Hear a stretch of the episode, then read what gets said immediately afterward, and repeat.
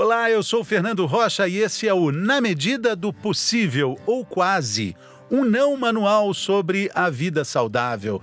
Não manual porque a gente, felizmente, a gente não tem manual.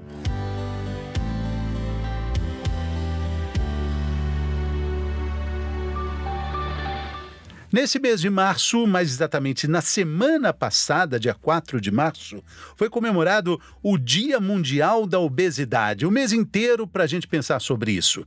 É uma data para reafirmar verdades. Por exemplo, obesidade é uma doença. Por exemplo, obesidade precisa ser tratada com respeito. Nesse episódio, a gente tem a honra de contar com a endocrinologista doutora Cíntia Cercato, presidente da ABESO, Associação Brasileira para o Estudo da Obesidade e Síndrome Metabólica. Doutora Cíntia, que alegria te rever, mesmo que seja online, com essa distância de computador aqui, mas é sempre bom falar com você. Seja bem-vinda ao nosso podcast Na Medida do Possível. Muito obrigada, Fernando. É uma alegria toda minha de estar aqui participando com você desse seu canal. Bacana. Doutora, você acha que falta, de uma forma geral, uma conscientização de que a gente vive, de fato, uma pandemia de obesidade com números que não param de crescer em nenhum momento? Sim, Fernando, acho que existe sim essa falta de, de, de conhecimento de muitas pessoas de que a obesidade afeta o mundo inteiro, né? São 800 milhões de, de, são 800 milhões de pessoas no mundo com obesidade, né? E no Brasil esses números não param de crescer. Um em cada quatro brasileiros tem obesidade no nosso país. E existem dificuldades para tratar a doença, a obesidade, porque hum, existem problemas assim de que hum, não é uma doença. Talvez até mesmo uma sem vergonhice de quem está acima do peso, uma falta de, falta de coragem para encarar o problema. Isso só atrapalha, né, doutora? Com certeza, Fernanda. Acho que o grande desafio que a gente tem é, vencer o estigma que existe em torno da obesidade. Né? As pessoas com obesidade são extremamente estigmatizadas, vistas como pessoas sem força de vontade ou que são preguiçosas. E na verdade não tem nada a ver com falta de força de vontade. A obesidade ela é uma doença. Hoje em dia a gente conhece os mecanismos biológicos que estão por trás dessa doença. A gente sabe da importância da genética, a gente sabe da importância de alterações neuroquímicas que existem, sabe, Fernando? A gente tem hoje muito claro de que uma região chamada hipotálamo no nosso cérebro, que regula a fome, a saciedade, ela é alterada em pessoas com obesidade, né? Então existe realmente uma biologia por trás e que fatores ambientais influenciam diretamente essa biologia. Né? Então a gente precisa respeitar as pessoas com obesidade, entender que não é culpa delas a, a, presença né, da, da, obesidade. E a gente também precisa saber um pouco mais sobre síndrome metabólica, o diagnóstico desse problema. É, eu acho que também falta a divulgação sobre isso, né? É, a síndrome metabólica, o que, que é? Nada mais é do que uma pessoa que tem aquele acúmulo de, de gordura na região do abdômen, né? Então a, a gordura principalmente na região abdominal, associada a outros fatores de risco, como pressão alta, alteração na glicemia ou alteração nos níveis de triglicérides, de gordura no sangue, né? Então quando você tem essa associação de gordura na barriga e mais esses outros fatores metabólicos, a gente diz que a pessoa ela tem síndrome metabólica. E por que, é importante a gente diferenciar? Né? A obesidade é uma doença muito heterogênea. Existem pessoas, por exemplo, que não têm nenhuma alteração metabólica. Por outro lado, essas pessoas com obesidade abdominal têm essas alterações, né? São as pessoas que têm maior risco cardiovascular, maior risco de ter um infarto, de ter um derrame, enfim, de ter consequências aí bem sérias desse excesso de peso. Como é que é o diagnóstico da, da síndrome metabólica? A partir de exames clínicos? É, a gente faz o diagnóstico a partir da medida da circunferência abdominal, né? A gente mede a, a cintura, né? E se você tem esse aumento de cintura mais dois dos seguintes fatores, né? Pressão alta ou alteração dos níveis de açúcar no sangue, então se você tem é, pré-diabetes, ou se você é diabético, ou se você tem alterações nos níveis de triglicérides ou redução do colesterol bom, que é o HDL.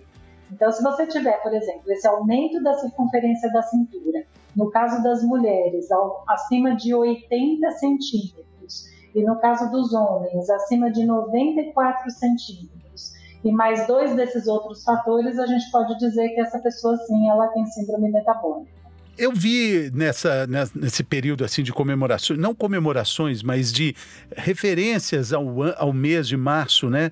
Com, com essa data para a gente falar sobre a obesidade, é, vi uma, uma afirmação de que a obesidade atinge de forma direta ou indireta, direta ou indireta, todos, todos os órgãos do corpo humano parece muito forte, mas se a gente analisar, é, é, é bem factível, né, doutora? Isso mesmo, né? A, a, obesidade, ela pode afetar, não, é, não quer dizer que uma pessoa que tem excesso de peso, ela vai ter todas as alterações, né? Mas a obesidade, ela pode prejudicar o funcionamento de diversos sistemas, né? Então, desde função cognitiva, alteração de memória, é, apneia do sono, que é aquela pessoa né, que ronca bastante, é, tem aqueles períodos de, de apneia durante o sono, hipertensão, osteoartrose e até mesmo alterações imunológicas, né? Hoje em dia é muito claro que a obesidade ela afeta a imunidade e que pessoas que têm excesso de peso têm mais infecções por vírus, por bactérias, estão assim mais propensas, inclusive, a ter pneumonia, aí, aí fica muito claro a associação é, nefasta que existe né, do Covid com, com a obesidade, né, doutora? Os números ao, ao redor do mundo mostram cada vez mais isso, né? Exatamente. É o encontro de duas pandemias, Fernando. Um encontro muito assustador da pandemia da Covid com a pandemia da obesidade. Você sabe que depois da idade, né, que sem dúvida nenhuma a idade é o principal preditor para formas graves né, de, de Covid, de hospitalização, necessidade de ventilação mecânica. O segundo preditor mais importante, de acordo com o Atlas aí, publicado pela Federação Mundial de Obesidade, é o excesso de peso. Né? E eles conseguiram mostrar claramente, claramente que os países que têm mais que 50% de prevalência de excesso de peso são os países com os maiores índices de mortalidade por Covid. E aí a gente tem que pensar, né? E o Brasil, como é que está nessa situação? O Brasil tem 60% da população com excesso de peso. Então, realmente, no Brasil, é, esses, esses dados, né, a, a a obesidade ela acaba influenciando diretamente sim no número de internações, no número de pacientes que acabam precisando de ventilação mecânica, infelizmente com é, é, é, muito forte. Essa estatística é muito forte, né? Porque a gente pensa, poxa, 60% da população brasileira está acima do peso. E aí a gente pode fazer uma outra comparação. Só 40% da população não está acima do peso. Nós temos 200 milhões de habitantes, né, doutora? E aí falamos também das crianças, obesidade infantil, que atinge também famílias carentes, com o que muita gente chama de fome oculta, né, doutora? Isso a, a, obesidade não tem poupado crianças, né? E nós estamos muito preocupados com, com a saúde das nossas crianças. Aliás, é, esse, é, esse, grupo de, de, crianças, por exemplo, de 5 a 9 anos de idade, é o grupo onde houve o maior crescimento dos índices de obesidade. Sabe, Fernando, uma a cada três crianças com 5 a 9 anos, ela está obesa no nosso país. Isso daí significa o quê? Que essas crianças provavelmente se tornarão adultos obesos, né? E, e, o pior, a gente tem visto na nossa prática clínica doenças que antes eram doenças que a gente só via no adulto, a gente está vendo crianças adoecerem, crianças terem hipertensão, crianças terem diabetes do tipo 2, crianças terem gordura no fígado. Então, isso é realmente muito assustador. Agora, o que a, a Beso, essa, essa entidade assim que há muito tempo tem um farol de entendimento dessas situações brasileiras, é, pioneira no tratamento do, do obeso como alguém que precisa de um cuidado médico, clínico, obesidade como doença mesmo.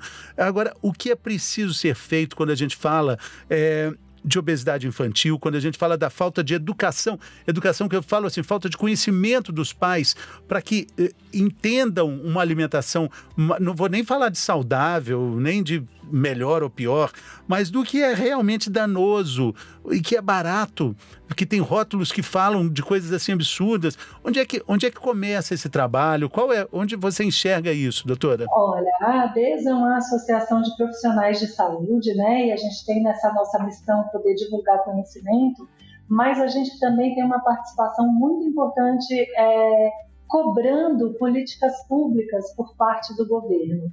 E para a gente conseguir, pelo menos, deter esse crescimento assustador que a gente vem é, assistindo, né, de obesidade, existem políticas públicas que são é, sugeridas pela Organização Mundial da Saúde e que a gente tem lutado muito aqui no nosso meio, que é, por exemplo, a rotulagem frontal dos alimentos, para que as pessoas saibam, né, é, em relação ao produto que ela está comprando, exatamente qual é a composição, porque, né, Fernanda, a gente olha aqueles rótulos com aquela letrinha miudinha e a gente às vezes fica meio confuso naquele rótulo. Quando olha, né? Quando é, olha. E se você Quando olha, vê que a letra está miúda. Mas normalmente você, não olha. É, e se você coloca um rótulo na frente do produto de uma maneira muito mais fácil de ser é, entendida pelo consumidor, né? Isso daí é muito importante. Felizmente, a gente teve aí essa aprovação é, recente de que vamos ter aí uma, uma rotulagem frontal nos alimentos, né? Mas existem outras coisas que precisam ser feitas. Por exemplo, marketing de alimentos ultraprocessados voltados para o público infantil, né? Então, isso é uma coisa, é, é, existe que, que, incentiva o consumo de determinados alimentos não saudáveis, né? Então, às vezes, é um alimento na propaganda, a criança está assistindo um desenho, vem aquela propaganda daquele alimento que não é nutricionalmente adequado, né? Ou então, é, aquele brinquedinho, né? Que incentiva que se compre determinados produtos. Que vem então, junto com o lanche. Né? É, isso, isso precisa ser melhor regulamentado, né? Então tem, tem essa questão do marketing, cuidado com a merenda escolar, né?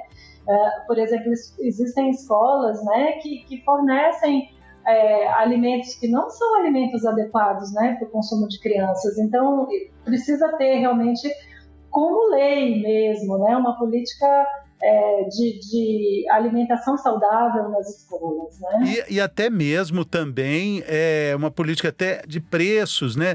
É, isenções variadas, porque a comida dita mais saudável, ela realmente é mais cara, né, doutora? É, é os fato, né? alimentos né? ultraprocessados, eles vêm com esse apelo, né, de que eles são mais baratos e aí você acaba tendo um, um maior consumo desses alimentos ultraprocessados. Mas existem todas as evidências hoje de que esses alimentos eles prejudicam a saciedade. Então, a partir do momento que, por exemplo, você começa a consumir esses alimentos ultraprocessados, você causa uma inflamação lá na, naquela região que eu expliquei, o hipotálamo, né? Que cuida da nossa saciedade.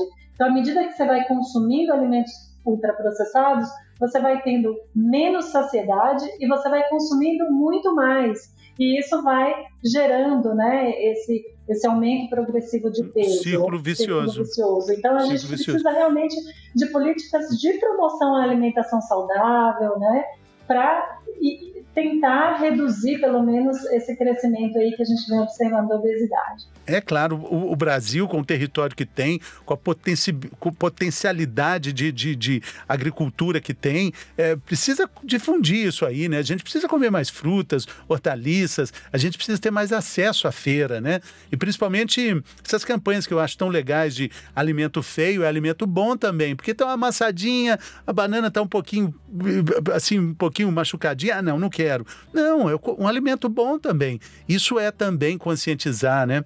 Doutora. Isenção fiscal, né? Esses alimentos eles poderem ter menos impostos, as frutas. Exatamente, né? também. As pessoas possam ter maior acesso, né? Também. Agora, doutora, é, a, a, senhora acha que todas as formas de combater a obesidade precisam ser respeitadas sempre? Essa pergunta é um pouco difícil, porque te coloquei, joguei uma casca de banana, estão falando de banana, joguei uma casca de banana, mas essa é de amigo. de cuidar de todas as formas, você fala? É, porque, porque teve uma campanha, acho que no ano passado, é, no, no Dia Nacional da Obesidade, se não me engano, que o, o, o slogan era esse: toda, toda, toda forma de combater a obesidade precisa ser respeitada. Mas então, precisa mesmo? É, é... Cuidar, é, cuidar de todas as formas, né? Eu acho que a gente precisa quando a gente fala de, de cuidar de todas as formas em relação à obesidade, Fernando, a gente fala também na questão de, de, do estigma, né? de aceitar. Porque quando a gente fala em tratar a obesidade, a gente não está falando que a pessoa tem que ser magra para ela ter mais saúde. Tá? Se a pessoa perder um pouco de peso, 5 quilos, 8 quilos, ela já vai ter uma série de benefícios para a saúde. Então, muitas pessoas elas vão continuar tendo obesidade. E a gente precisa respeitar essas pessoas, a gente precisa combater esse estigma que, que tem em torno delas. Tem uma pesquisa super interessante que mostra que 84% das pessoas com obesidade acha que o seu peso é exclusivamente sua responsabilidade. E isso atrasa em que eles procurem uma ajuda de um profissional de saúde. A média que foi vista nesse estudo é que as pessoas demoram cerca de seis anos para discutir com o profissional de saúde essa questão. Elas poderiam ser ajudadas, elas poderiam ser orientadas e mesmo tratadas, né? E isso não, não acontece porque existe muito estigma, porque elas acham que é culpa delas. Mas, doutora, nessa área de nutrição especificamente, de alimentação, existe um debate, um fla-flu quase religioso com relação a, a, alimentos, a técnicas usadas para o emagrecimento. É nisso aí que eu estou né? querendo chegar. Assim, dieta, gente... né? É, também. Se a gente pode chegar dieta e dizer, e, ah, tem que regime... tirar o carboidrato, a dieta tem que ser low carb. Exatamente, hipocalóricas, é...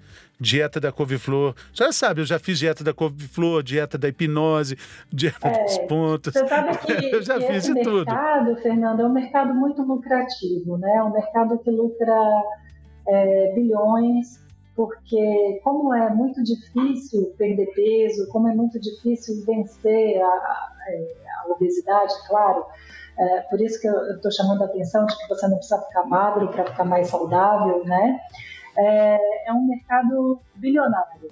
Então sempre aparece uma dieta nova, sempre aparece uma fórmula milagrosa, um chá seca barriga, né? E, e a gente precisa entender que tratar a obesidade é, é tratar uma doença crônica. A gente precisa de coisas que a gente tem que fazer é, pelo resto da vida, né? Então, dietas extremamente radicais, abordagens que você já vê que você não vai conseguir manter isso no longo prazo, né? Tipo, a, a dieta da couve-flor aí que você falou, você vai ficar, né? uh, você, você não pode cair nessa, né? Você tem que buscar realmente informações sérias e por isso eu recomendo que as pessoas busquem sites de associações sérias para poder pegar uma informação de qualidade, né? Exatamente. E fica essa história, né? O que é mais difícil? Emagrecer ou manter Bom, tudo é difícil, né? E gosto muito de lembrar que o preço da liberdade é a eterna vigilância. Quando a gente fala do peso, a gente precisa cuidar do nosso peso, não só porque chegou num ponto e não só fazer um regime para falar assim, não, agora vou comer de tudo, vou emagrecer para engordar de novo. Senão a gente fica nessa, né, né nessa roda. Né, no ioiô, né? O ioiô não é, faz bem, é. Fernando. O ioiô não faz bem. E se a gente ficar com essa ideia de que realmente é uma coisa para a vida inteira, você sabe, tem, tem uns dados bem interessantes que mostram o seguinte, que pessoas que têm obesidade, mas que são ativas fisicamente, elas morrem menos do que um magro sedentário, tá? De doença cardiovascular. Então você vê que tudo bem, você, você tem uma doença, você tem uma obesidade, mas você é ativo fisicamente, você está fazendo um bem danado para a sua saúde.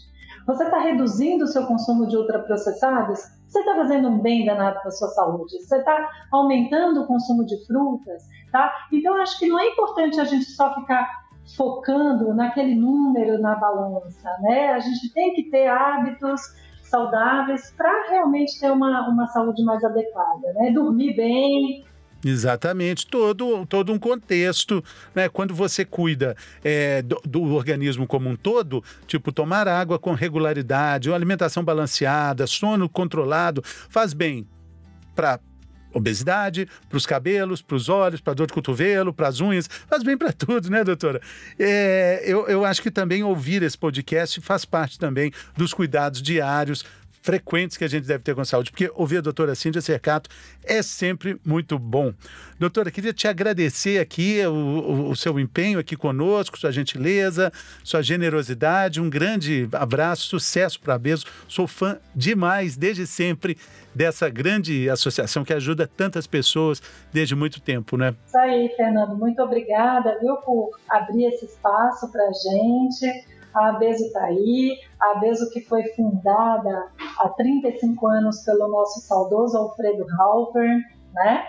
Então, realmente, aí seguindo a missão que ele trilhou, né? Então, é, é muito gratificante continuar esse trabalho. É muito bacana. Doutor Alfredo está feliz lá, está feliz com o Palmeiras, está feliz uhum. com a, os rumos da Abeso. Poderia ter ficado mais feliz com o Palmeiras no Mundial, mas ele está feliz com, com a Libertadores, com certeza. Doutora, muito obrigado. Obrigada.